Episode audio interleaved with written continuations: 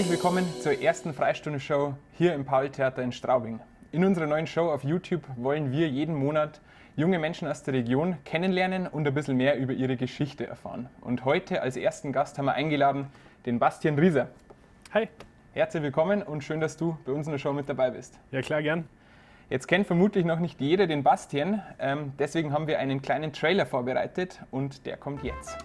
Bastian Rieser ist ein Jazzmusiker aus Straubing. Sein Instrument ist die Trompete. Als er sie das erste Mal in den Händen hielt, war das für ihn wie bei Harry Potter, als dieser den richtigen Zauberstab gefunden hat. Der 24-Jährige hat den Kulturförderpreis der Stadt Straubing gewonnen und an der Musikhochschule in München studiert. Danach ging es für ihn in die USA, denn Bastien hat ein Stipendium am renommierten Berklee College of Music in Boston erhalten. Dort lernte er Stars aus der Jazzszene kennen und stand sogar zusammen mit ihnen auf der Bühne. Sein Heimat Straubing hat er dabei aber nie aus den Augen verloren, denn ein großes Anliegen ist ihm, den Jazz auch in der Golbudenstadt zu fördern. Bastien unterrichtet, komponiert, produziert und spielt dabei auch Klavier. Am liebsten hat er aber seine Trompete in den Händen. Durch sie, so sagt er, kann er seine Seele sprechen lassen.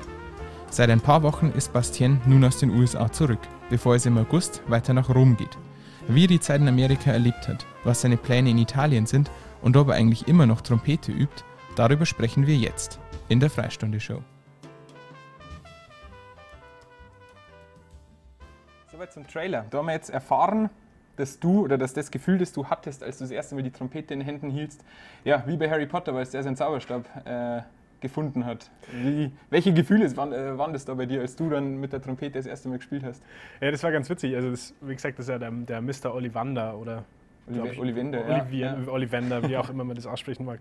Und da sind sie ja in den Zauberstabladen reinkommen. Das heißt ja quasi, dass man den Zauberstab rausnimmt und dann fängt er quasi so ein bisschen das, das Spritzen an oder es sprüht dann so Funken raus, wenn der richtige Zauberstab in der, in der Hand ist. Und ansonsten passiert eigentlich relativ wenig. Und so hat sich das ungefähr angefühlt. Die also Trompete also, gesprüht bei dir. Genau, da ist der Norbert Ziegler zu mir hergekommen und hat gesagt, jetzt probierst du mal die Trompete, das Trompete spielen aus. Und dann habe ich die in der Hand gehabt und das hat irgendwie gleich funktioniert. Und ich habe gleich irgendwie was gespürt. Mhm. Das war der Lehrer vom Bruckner, glaube ich. Bruckner genau. Ja, genau.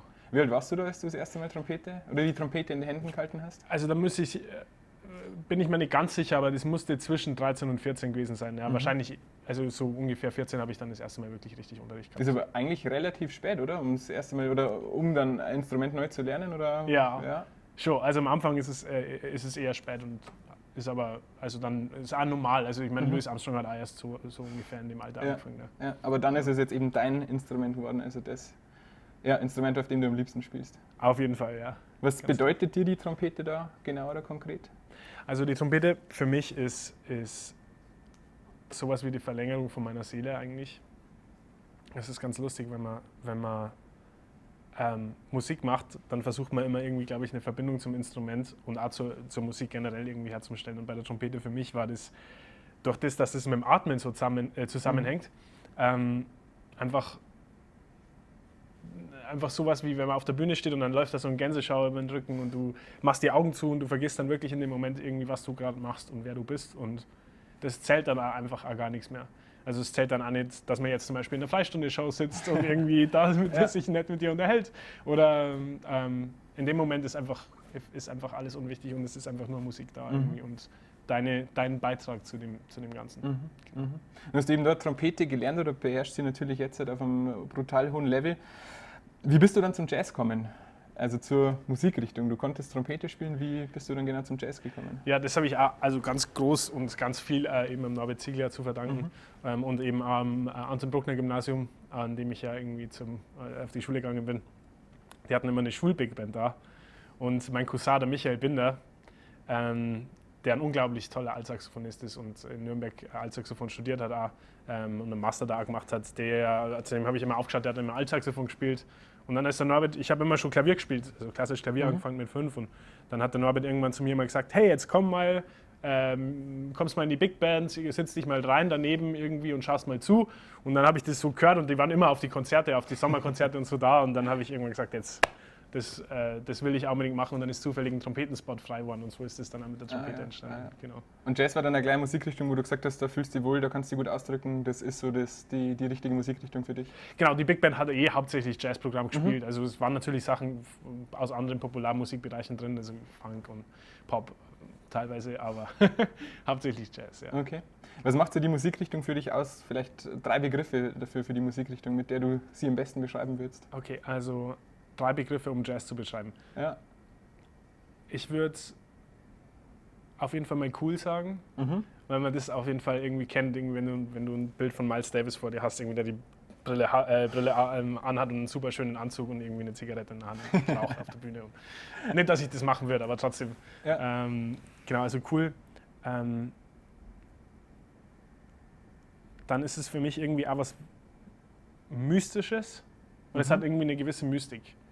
Ähm, aber glaube ich, nur wenn man wirklich eintaucht und da glaube ich, komme ich dann auch schon zum nächsten Wort, das ich dann der Arno dazu nehmen würde, wäre ähm, Leidenschaft, weil man braucht, um Jazz wirklich kennenzulernen und irgendwie diese ganze Sache eigentlich wirklich auch zu verstehen, so wie man das bei anderen Kunstformen auch braucht, braucht man einfach wahnsinnig viel Leidenschaft und man muss einfach Zeit investieren und Mhm. irgendwann wird dann alles, was man, was man macht, eigentlich hängt, hängt dann irgendwie mit dem zusammen. Es bekommt, es wird dann, es wird ein, wird sein Leben, je älter man wird und je mehr man das dann macht. Also es ist eine coole und eine mystische und eine leidenschaftliche Musikrichtung. Ja. Gut. Für alle, die mit Jazz noch nicht so viel anfangen können oder natürlich auch wissen wollen, was der Bastiendo speziell für Musik macht, da haben wir jetzt mal einen Einspieler, ähm, ja, wo wir ein selbst komponiertes Stück sogar von dir sehen.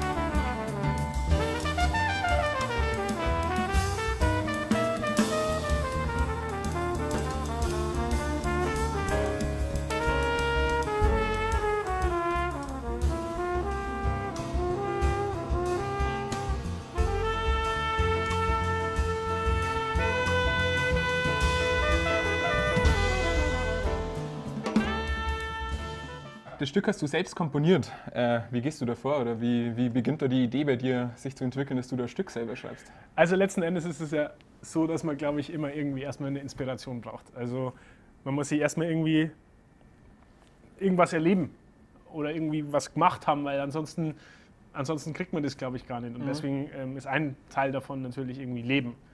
Ähm, das heißt für mich zum Beispiel, jetzt dadurch, dass mein Papa Bergführer ist, jetzt Klettern, ähm, Sport machen, Reisen, ähm, die ganzen Sachen. Und dann sitzt man sich irgendwann hin und ähm, spielt Klavier oder improvisiert sozusagen. Es ist, wo man sich einfach zum Beispiel ans Klavier hinsetzt. Bei mir ist passiert äh, Komponieren ganz viel übers, übers Klavier. Setze ich mich hin und dann fange ich einfach Spielen an und dann fallen da so Momente irgendwie ein. Und vorher habe ich ja schon besch beschrieben, dass wenn man, wenn man die Augen zumacht, zum Beispiel, dass man sich komplett verlieren, äh, verliert in der ganzen Sache. Und man verliert sich dann und irgendwann merkt man aber, ah, jetzt ist gerade irgendwie so ein, das ist irgendwie jetzt, da ist gerade was, da ist gerade mehr. Da ist gerade mehr als das, was man, was man, als da, wo man, wo man angefangen hat. Und in dem Moment muss man dann irgendwie aufhören, kurz die Hände wegnehmen vom Klavier oder von der Trompete oder wo auch immer man sitzt und dann das irgendwie festhalten. Und das ist ja das, was man irgendwie als Musiker und als Künstler auch versucht, irgendwie so einen Moment der Inspiration und Tiefe festzuhalten. Und das ist, das ist das, was ich dann auch mache. Wo kommen die so spontane Momente tatsächlich, dass du dir dann vors Klavier sitzt und denkst so, ja, mh, jetzt könnte er kommen? Oder ist es dann wirklich ganz spontan, dass du mal vorm äh, Schlafen gehen oder beim Frühstücken oder äh, brauchst du schon irgendwie die Situation vorm Klavier oder beim Instrument? Also manchmal, dadurch, so wie ich das vorher schon beschrieben habe, du brauchst wahnsinnig viel Leidenschaft und irgendwann wird dann eigentlich alles, was man macht, hängt mit Jazz zusammen. Ich meine, das Erste, was man in der Früh macht, ist irgendwie eine Platte auflegen und dann Okay. ähm, einschalten und Musik hören. Ja? Und dann sitzt du dich ans, ans Frühstück, dann trinkst deinen Kaffee und dann, natürlich passiert es manchmal einfach irgendwo zwischendurch. Und deswegen ist es, glaube ich, einmal ganz wichtig, dass man einen kleinen Zettel oder irgendwie ein Aufnahmegerät dabei hat. Ich mache das oft am Handy. Aber Dass du einfach dann die, die, die Noten eintippst oder Einfach die, die reinsingen. Wie, Ja. ah, okay. Höre ich dann manchmal selber nach, also mit, mit den Aufnahmen zum Beispiel, es geht ja heutzutage super gut. Ja. Ähm, und dann habe ich, keine Ahnung, äh, dann, dann, das ist ganz lustig, weil die, weil die auf dem iPhone, die, äh, die App, die zeigt dir direkt, wo du warst, an welchem Ort. Ah. Also ich speichere dir quasi direkt ab. Ähm, Boston, Massachusetts Avenue. Ja, ja. Ähm, und dann kannst du dann direkt, dann weißt du, also du kannst dich gleich wieder erinnern, wo die, diese Idee Wo deine kreativen Orte sind sozusagen. Ja. Na cool, cool. Bevor wir ein bisschen eben, du hast ja schon angesprochen, über deine Zeit in die USA sprechen, ähm, wir haben in unserer Show auch immer einen Würfel. Da sind verschiedene Halbsätze oben drauf, die unser Gast dann vervollständigen darf. Und ich würde dich bitten, zum ersten Mal, dass du äh, den Würfel mal so vor dir ein bisschen in die Luft wirfst und der Halbsatz, der dann zu dir schaut, dass den vervollständigst. Klar, gerne. Jetzt hoffe ich mal, dass, mal irgendwie was, dass da was Gutes dabei rauskommt, aber das mache ich natürlich jetzt mal. Ha, gefangen. Mich nervt. Was nervt dich, Bastian? Mich nervt, wenn man unoffen ist, irgendwie neue Dinge zu lernen. Mhm. Ich glaube, das ist was, was mich vor allem auch manchmal an mir selber stört. Ähm, aber eben natürlich auch an andere Leute. Und ähm, ich finde es einfach total wichtig, dass man immer mit so einer gewissen Demut an Sachen rangeht mhm. ähm, und einfach versteht, dass man, dass man immer was zu lernen, also immer was dazulernen kann, egal auf welchem Level man ist. Mhm. Mhm. Und ich kann was von dem fünfjährigen Kind lernen, wenn es ist. Und wenn es nur das ist, dass, es, dass, ich, dass ich lerne, wie ich mit dem fünfjährigen Kind umgehe, das aufhört zu schreien oder ja. was auch immer. Ja. Danke. Also es ist ja tatsächlich so, dass du ähm, obwohl du natürlich sehr gut Trompete spielst, da weiterhin auch noch übst oder dich immer versuchst, noch weiterhin zu verbessern. Ja, auf jeden Fall. Also das ist, das ist natürlich, wie gesagt, das ist auch wieder das, das ist, kommen wir wieder zu der Leidenschaft zurück. Das ist eigentlich schön, dass wir so ein bisschen einen roten Faden reinbekommen haben. Ja. Also die Leidenschaft ist, ist, für mich das, was da alles, was, was das vorantreibt. Man, hat, man entwickelt eine Liebe zu der Sache und das ist nicht nur irgendwie was, was man dann sagt, sondern das ist was, was man wirklich auch authentisch empfindet. Mhm. Und wenn man das schafft irgendwie, dann, dann fällt es einem mal gar nicht mehr schwer. Weil für mich ist es auch nicht mehr so, dass ich dann wirklich jetzt hergehen muss und sagen muss, oh, ich muss jetzt zwei Stunden üben. Sondern es ist sowieso alles, was ich in meinem Leben irgendwie mhm. mache, mhm. irgendwie hängt mit der Sache zusammen. Und es gibt gar nicht mehr die Zeit am Tag, wo du sagst, okay, jetzt wird mir mehr eine Musik. Es ist eigentlich andersrum, dass die ganze Musik deinen Alltag bestimmt. Genau, also ich, mach, ich, ich stehe in der Früh auf und dann sitze ich mir ein bisschen ans Klavier oder ich gehe zum, zur Trompete und übe eine Stunde. Mhm. Mache natürlich auch meine Basics und so. Und das ist ganz wichtig, dass man, also Basics heißt ähm, die Grundausdauerübungen, sowas wie ein Sportler macht, wenn, mhm. er, wenn er eine Grundausdauer trainiert. Mhm. Das muss man auch jeden Tag machen. Aber, aber alles, was darüber hinausgeht, passiert dann sowieso. Und das macht man natürlich dann über den ganzen Tag verteilt. Also es kann dann einmal sein, dass man also bis zu acht Stunden, acht Stunden was macht, mhm. aber das passiert auch nicht jeden Tag. Ja, ja. manchmal macht man nichts. Okay. War jetzt in, in der Corona-Zeit manchmal so, glaube ich, bei vielen Musikern auch, dass, mhm. dass die da ganz schön drunter gelitten haben. Ja. Okay. Gut, wollen wir ein bisschen drüber sprechen, über deine Zeit in den USA. Da warst du, wie gesagt, bis vor kurzem am Berkeley College in Boston, ähm, hast da studiert. Erzähl mal, so wie, wie ist es dazu gekommen, dass du nach Amerika gegangen bist und auch äh, sogar Stipendium für diesen Studiengang dann hattest? Ja, also es war so, ich habe äh, hab in München fertig studiert, mhm. beim Klaus Reichstaller, der einer meiner großen, großen Mentoren ist und zu dem ich ja immer nur wahnsinnig aufschaue, weil er ein super, super Typ ist. Ein Bayer, ein ganz lieber. Muss ja schon sympathisch sein. Nein, der ist super und spielt super Trompete. Und ähm, genau, und da ähm, war es dann so, dass ich bei meinem, während meine, währenddessen ich meine Bachelorarbeit geschrieben habe drüben mhm. über Freddie Hubbard, ähm, hat Berkeley, das Berkeley College of Music in, äh, in München äh, Vorspiele gemacht. Ähm, und dann bin ich da draufkommen über einen anderen Freund von mir, den, den Camillo Darnier, der hat mich da drauf hingewiesen und hat gesagt, ich soll da unbedingt vorspielen. Dann habe ich da vorgespielt und dann war ich irgendwann auf einer Big Band Arbeitsphase und dann habe ich einen Anruf von denen bekommen und hab, haben sie mir gesagt, dass ich ein Vollstipendium bekommen habe. Und dann bin Boah. ich natürlich ausgetickt. Mhm. Also das war so, was, ich darf jetzt darüber gehen. Irgendwie. Ich habe schon geplant, eigentlich ein bisschen nach New York zu gehen, weil es mhm. für einen Jazzmusiker total wichtig ist, mhm. dass man eine Zeit in, in, nach Amerika geht, irgendwie, um, um da spielen zu lernen und die, die Energie mitzubekommen von anderen Jazzmusikern oder von den Jazzmusikern, die von den Besten auf der ganzen Welt. Ähm, aber das hätte ich mir natürlich auch nicht erträumt. Also, nach, dass, man, dass ich da jetzt drei Jahre drüben mhm. habe sein dürfen, war unfassbar wertvoll. Und dann habe ich später nur eben die, Not, ähm, also die Nachricht bekommen, dass ich äh, also zusätzlich nur zu den Studiengebühren, die Wohnung uns Essen und einen Laptop dazu bekommen und, und noch so ein paar andere finanzielle Unterstützung, ja. Unterstützungsgeschichten, was für mich einfach ein Freibrief war. Quasi. Ja, klar. Weil wir studieren in den USA, man hört es ja ab und zu mal, ist ja wahnsinnig teuer. Also da ist dann so eine Hilfe natürlich für dich schon äh, einiges wert. Ja, also die, das, das, ist quasi so, dass es ganz viel auf so Stipendien aufgebaut ist, mhm. das System, aber die haben Studiengebühren von 60.000 Euro, äh, also oder Dollar in dem mhm. Fall. Ähm, ja, im Jahr, was einfach wahnsinnig hoch ist. Ja, das muss man jetzt erstmal stemmen. Na cool. Was war so der Highlight in die USA? Gibt es eins, das heraussticht? Also es waren wahnsinnig viele tolle Sachen. Ich habe ähm, ich habe, also das, das, was das allererstes Mal passiert ist, ich bin im ersten Semester rein und dann hatte ich gleich eben mit Greg Hopkins, der jetzt mein um, Arrangement- und Kompositionslehrer ist, mhm. habe ich gleich Kontakt gehabt und habe ihm geschrieben, ich bin Trompeter und ich habe ganz viel Big Band-Erfahrung schon aus München sammeln können. Und der hat mich dann netterweise gleich in seine Big Band aufgenommen. Ähm, also es ist so die Berkeley Konzert Big Band, die Konzert, Konzert Jazz heißt es. Und ähm, da haben wir dann ein super Konzert gleich am Anfang gespielt. Da ähm, war Gary Burton eingeladen und Bill Frisell. Und das war, das war natürlich großartig, Mhm. ja, die dann persönlich kennenzulernen. Und ähm, das war zum 80. Geburtstag von Michael Gibbs, der ein unfassbar toller Arrangeur und äh, auch Komponist ist eben. Und das war eins der Highlights, wo ich, wo ich sagen muss, gleich am Anfang.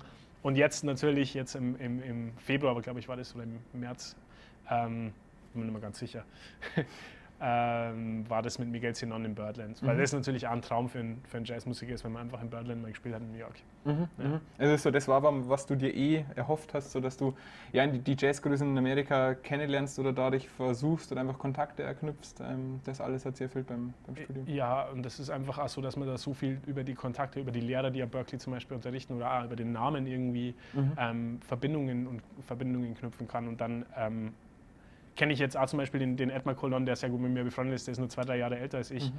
Ähm, der sitzt jetzt im, in, in der Grammy, im Grammy-Auswahl-Komitee und ähm, für nächstes Jahr Mhm. ähm, und, Mhm. und sucht quasi aus, wer, wer Gra- Grammys bekommt. Und ist ein unglaublicher Saxophonist, spielt die ganze Zeit mit ähm, Esperanza Spalding und der hat uns da eben auch begleitet mit Miguel Zenon. Und solche Leute sind einfach nicht nur Gold wert, sondern einfach auch so gute Freunde von mir bekommen, dass, Mhm. das, dass man da irgendwie, das ist so, solange man den Kontakt irgendwie aufrechterhält. Und selbst wenn man nicht aufrechterhält, ist es immer wieder so, dass man da hin kann. Und das ist einfach, ist einfach so toll und motivierend einfach, auch, dass man, selbst wenn man dann wieder heimkommt, was ich ja jetzt gerade im Moment tue, Mhm. dass man dann irgendwie da wieder was starten kann, was, was, was neu ist, damit andere Leute wieder die Chance bekommen, irgendwie das Gleiche zu machen Mhm. und dann damit einfach wieder sich mehr weiterentwickelt. Ja, schön zu hören. Vielleicht erst einmal als letztes zu deiner Zeit in den USA oder auch allgemein zum, zum Studium. Ähm, was sind da für Inhalte? Vielleicht äh, kann, man, äh, kann man sich das als äh, Nicht-Musiker oder als nicht so in der Jazzszene äh, da drinsteckender nicht so ganz vorstellen. Aber was waren so da, sage ich mal, die, die Inhalte vor dem, vor dem Studium? Da lernt man da nur besser Musik zu machen oder die Hintergründe oder die Geschichte oder erzähl ein bisschen. Ja, also man in amerikanischen Studiengängen, das ist so aufgebaut, dass man ganz viel Liberal, Liberal Arts Geschichten hat. Also das heißt, ähm, man lernt über, ich hatte den Kurs, der war über ähm, als- also sowas wie Klimawandel zum Beispiel. Ja. Mhm. Ähm, Mhm. Also so komplett andere Themen. Das ist eigentlich auch so ein bisschen ein Studium Generale, also so, so eine Allgemeinbildungsgeschichte. Ähm, also da ist dann manchmal Raumakustik dann zum Beispiel dabei und Mathe und lauter solche Sachen. Also so, dass man halt einfach ein bisschen einen generellen Überblick kriegt über die Musik, vor allem im, im Undergrad, also im Undergraduate ähm, Degree, das heißt Ja. der Bachelor. Um, aber prinzipiell die Studieninhalte sind einfach so, dass man, dass man sagt, es ist wahnsinnig anstrengend da zu studieren. Du hast wahnsinnig viel zu tun, du schreibst wahnsinnig viel wissenschaftliche Arbeiten, ähm, Kompositionen und die setzen dich da ordentlich unter Druck.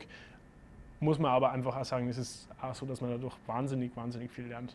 Und dass ich das mir ähm, zum Beispiel bei meinem Studium in München, das sage ich ja ganz offen, äh, hätte ich mir mehr erwartet. Also Mhm. was das angeht. Da hat man bei uns natürlich irgendwie die Freiheit, sich kreativ zu entwickeln, was A was wert ist. Ähm, und vielleicht kann man ja irgendwie so eine Balance finden von beiden Dingen. Ja? Also von der Freiheit irgendwie und die Zeit zu haben, sich selber darum zu kümmern und eben den Druck zu haben, dass man wirklich abliefern muss. Aber also ich glaube, dass man an, an so einer amerikanischen Uni, wenn man da einfach gezwungen ist, die ähm, Assignments rechtzeitig abzugeben und einfach eine Anwesenheitspflicht hat, ähm, was bei uns ja eine Riesendiskussion war, Mhm. ähm, dass man da einfach wahnsinnig viel mitnehmen kann. Okay. Genau. Ja, jetzt bist du wieder zurück in Straubing. Was bedeutet deine Heimatstadt für dich oder welchen Bezug hast du zu ihr? Also ich, Straubing ist für mich so ein Punkt, wo ich hinkommen kann und ich fühle mich irgendwie einfach wohl. Mhm. Und es ist total schön und wichtig und ich, deswegen habe ich ja irgendwie, als wir uns letztes Mal unterhalten haben, ähm, kurz gesagt, dass, äh, dass der Kulturförderpreis ähm, für mich wahnsinnig wichtig war. Ja. Weil das so schön ist, wenn man irgendwie auch merkt, dass so eine Stadt einfach irgendwie auch hinter einem steht. Und das motiviert natürlich auch dazu, dass man ähm, das, was man dann eben gelernt hat, irgendwie in so Studiengängen oder was man irgendwie überhaupt an Erfahrung mitgenommen hat, wieder herbringt.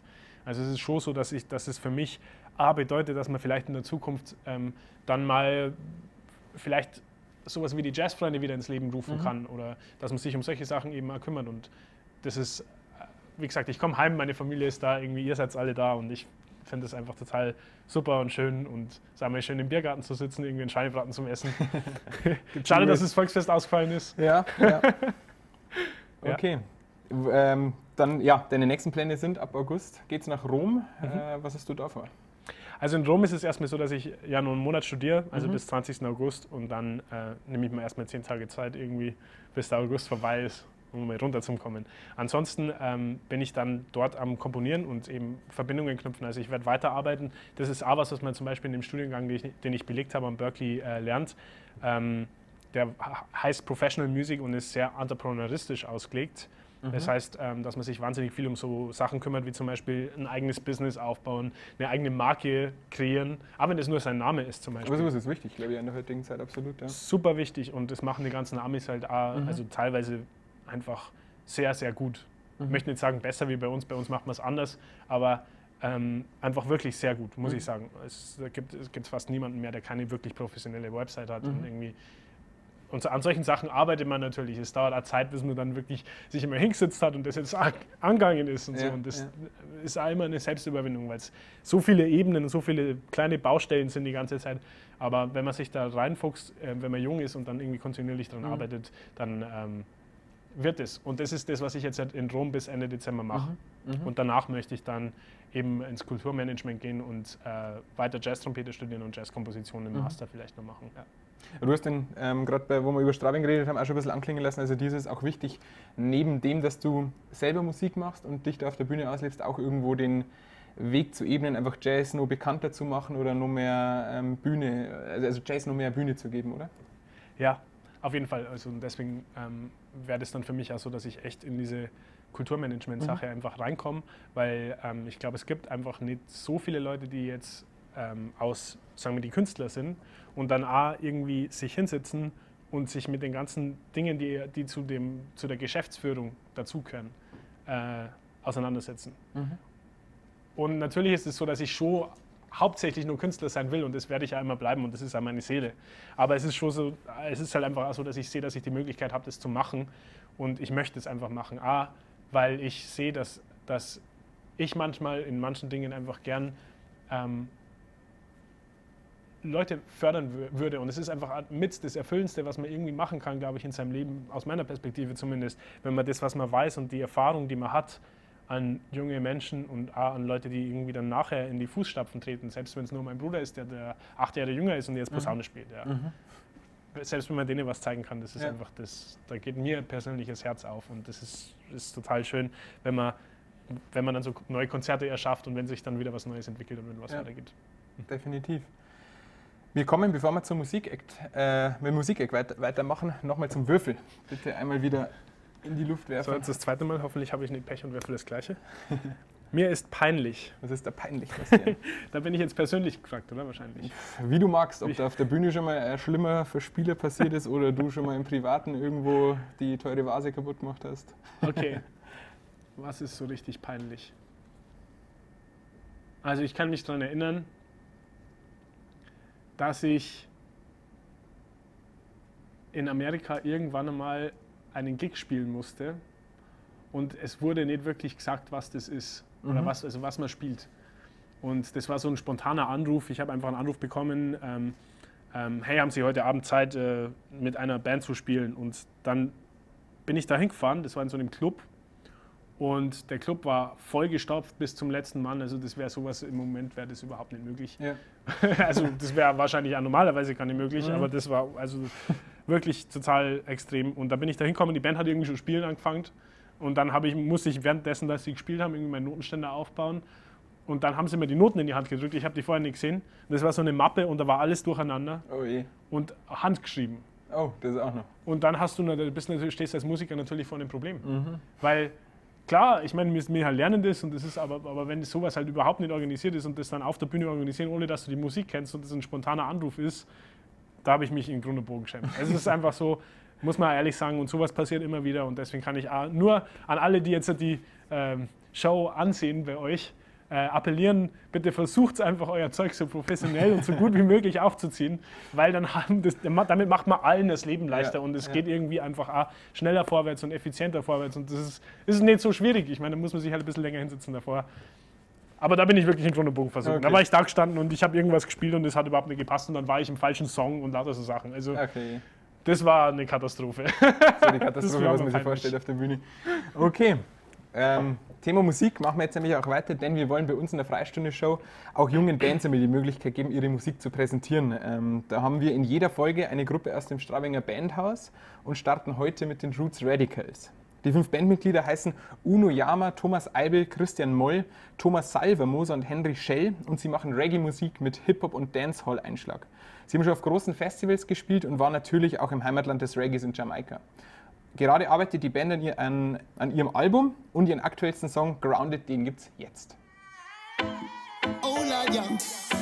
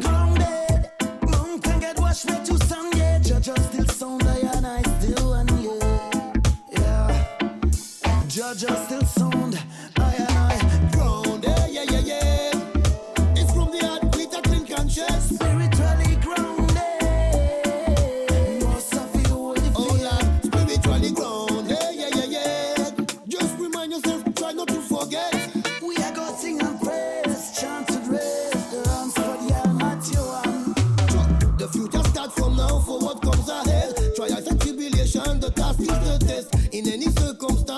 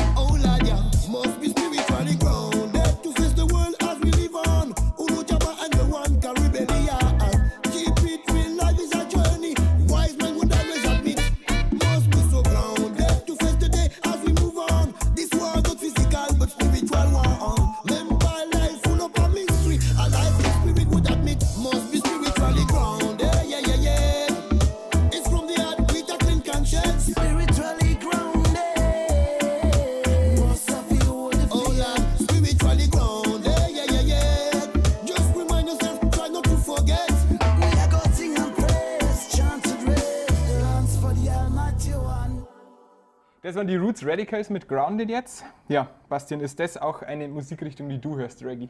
Ja, klar. Also, wie gesagt, ich bin mit, dem- mit dem Thomas auf die Schule gegangen, der hat bei mir in der Big Bang gespielt. Und ähm, ich war ab und zu in denen ihrem Probenraum im, Bandra im Bandhaus super. eben. Dann ist da eh oben. die Verbindung da. Genau, ich kenne die, kenn die auch. Ähm, ich höre jetzt, halt- ich habe schon lange nicht mehr reingeschaut. Ich muss ja echt mal wieder reinschauen, jetzt halt irgendwie, was die so machen. Aber ich finde das, also so, sobald, ich meine, wenn man nur irgendwas macht, finde ich super.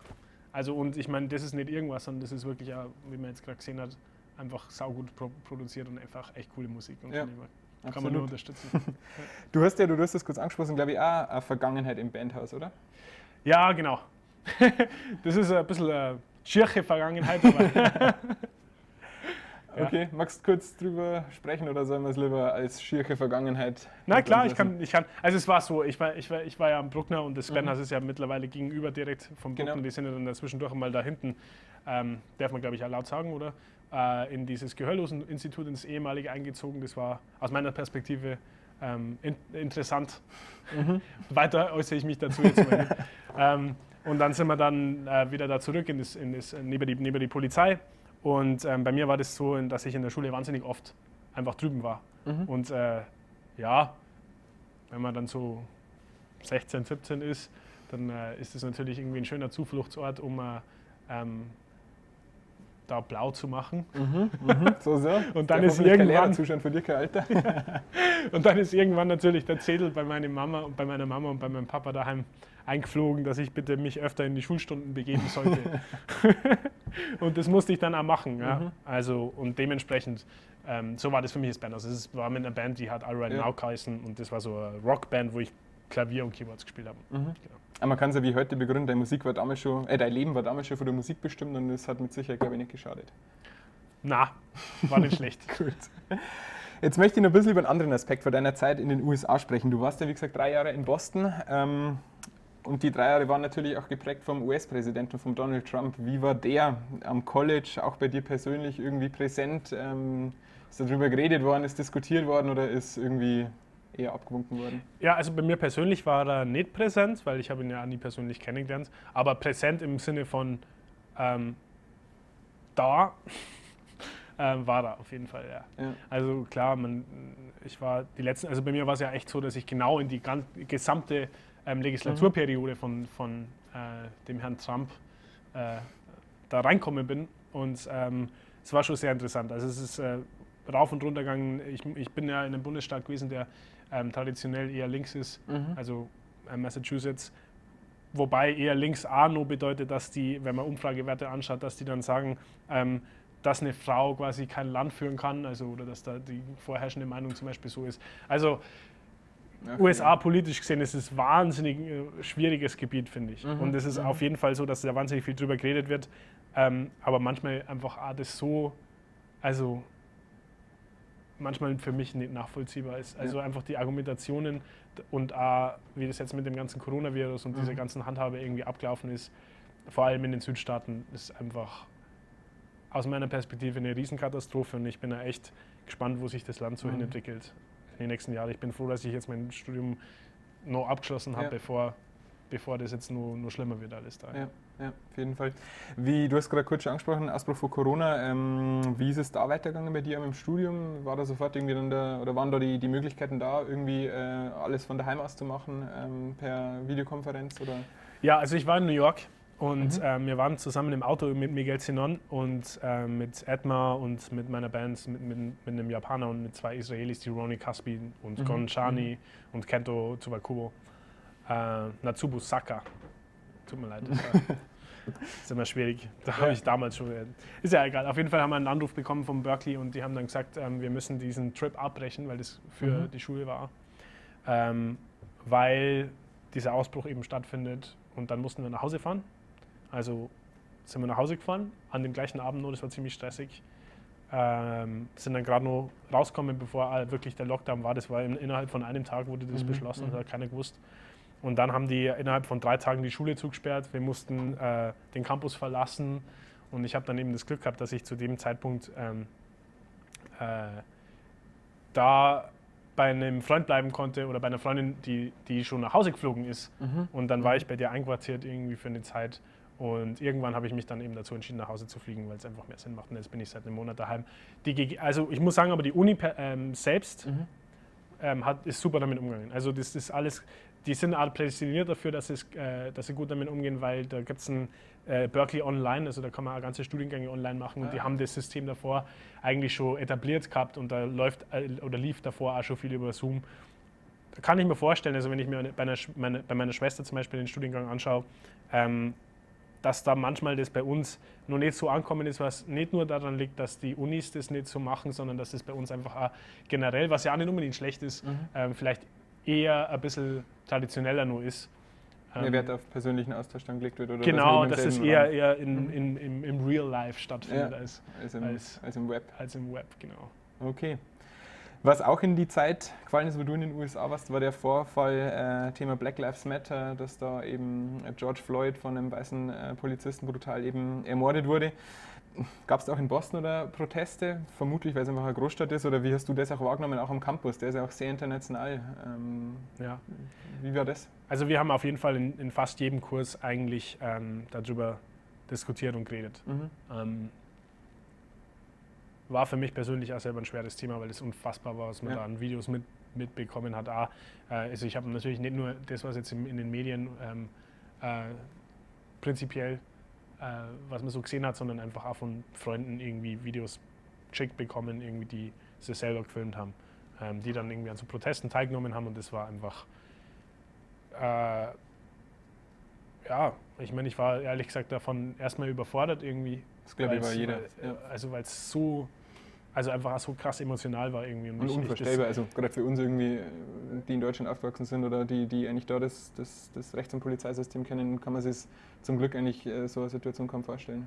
Ja, und es ist irgendwie so, ich habe so das Gefühl gehabt, da ist dann so komplett die Kontrolle verloren Mhm. gegangen und das ist irgendwie so völlig, also ich habe dann Bilder gesehen irgendwie von irgendwelchen, also bei dem Freund haben sie zum Beispiel das Café dann ausgeraubt irgendwie, Mhm. ähm, der, der in Boston so ein kleines Café aufgemacht gehabt hat und dann haben sie irgendwie einen riesen Graffiti an, ans Boston Conservatory hingesprüht und lauter so Sachen und ähm, ja, also wie gesagt, ich kann, ich kann einfach nur, ich hoffe, dass bei uns in Deutschland ähm, nachdem wir ja auch da äh, aus meiner Perspektive eine hohe, und nicht nur aus meiner Perspektive, sondern ich finde einfach, dass wir das haben, ähm, eine sehr große Verantwortung haben, irgendwie, Mhm. was so ähm, den Schutz von Minderheiten angeht, nach, mit, mit unserer ganzen Geschichte, Absolut. dass ja. man da einfach dahinter ist. Ähm, und ich, ich wünsche mir, dass, dass man vielleicht in Deutschland da in der, in der Zukunft das immer ganz genau im Auge behält, irgendwie, was eigentlich da passiert. Ähm, und wenn sowas stattfindet, dass man dann einfach sofort irgendwie dagegen, dagegen vorgeht.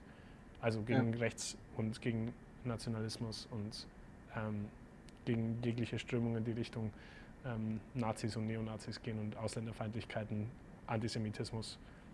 Es ist einfach eine absolut, also ich kann diese Denkweise kann ich nicht verstehen. Ja, absolut. Das kann ich nicht verstehen und ich finde es einfach absolut, also jeder, der da irgendwie an, nur ansatzweise irgendwie, finde ich, in so eine Richtung denkt, aus das, also ist bei mir völlig unten durch. Mhm. mhm. Und da gibt es für mich auch einfach keine Diskussion.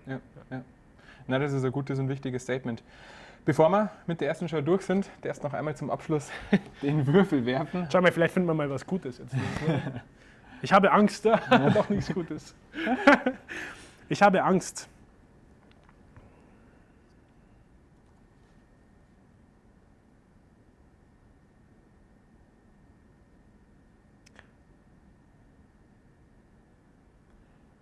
Ich glaube, ich habe Angst, damit ich lerne. Mhm. Erklär mal das ein bisschen. Ähm, ich, also für mich ist es immer so, dass wenn ich Angst habe, dass es immer irgendwie entweder eine persönliche Grenze ist ähm, oder ich, ich beziehe mich jetzt auf persönliche Grenzen oder persönliche Ja. Sachen, da wo ich sehr viel Respekt davor habe. Und das ist für mich was, wo ich A, irgendwie die Herausforderung drin sehe, dass ich darüber hinweg schreit. Und in dementsprechend ist Angst, auch, bietet Angst eine große Chance zu lernen. Mhm. Und deswegen glaube ich, habe ich Angst, ähm, damit ich lerne. Mhm. Ja. Mhm. Also die Angst zu überwinden, um irgendwie was Neues dann dazu zu lernen. Genau. Okay. Vielen Dank dir, Bastian, fürs Dabeisein in der Freistunde-Show. Das Klar. war die erste Folge. Danke, dass du Gast warst. Danke auch an unsere Projektpartner vom Bündnis Demokratie Leben. Wir sind Straubing, die das Ganze möglich machen. Und natürlich auch an das Paul-Theater, das wir hier auf der Bühne im Paul-Theater aufzeichnen und filmen dürfen. Ähm, ebenso der Dank gilt natürlich an unseren Kameramann und Produzenten Armin Weigel und natürlich an euch vielen Dank fürs Zuschauen. Lasst gerne einen Like oder einen Kommentar da und abonniert unseren Kanal und ich würde sagen, dann sehen wir uns beim nächsten Mal wieder. Danke, Servus.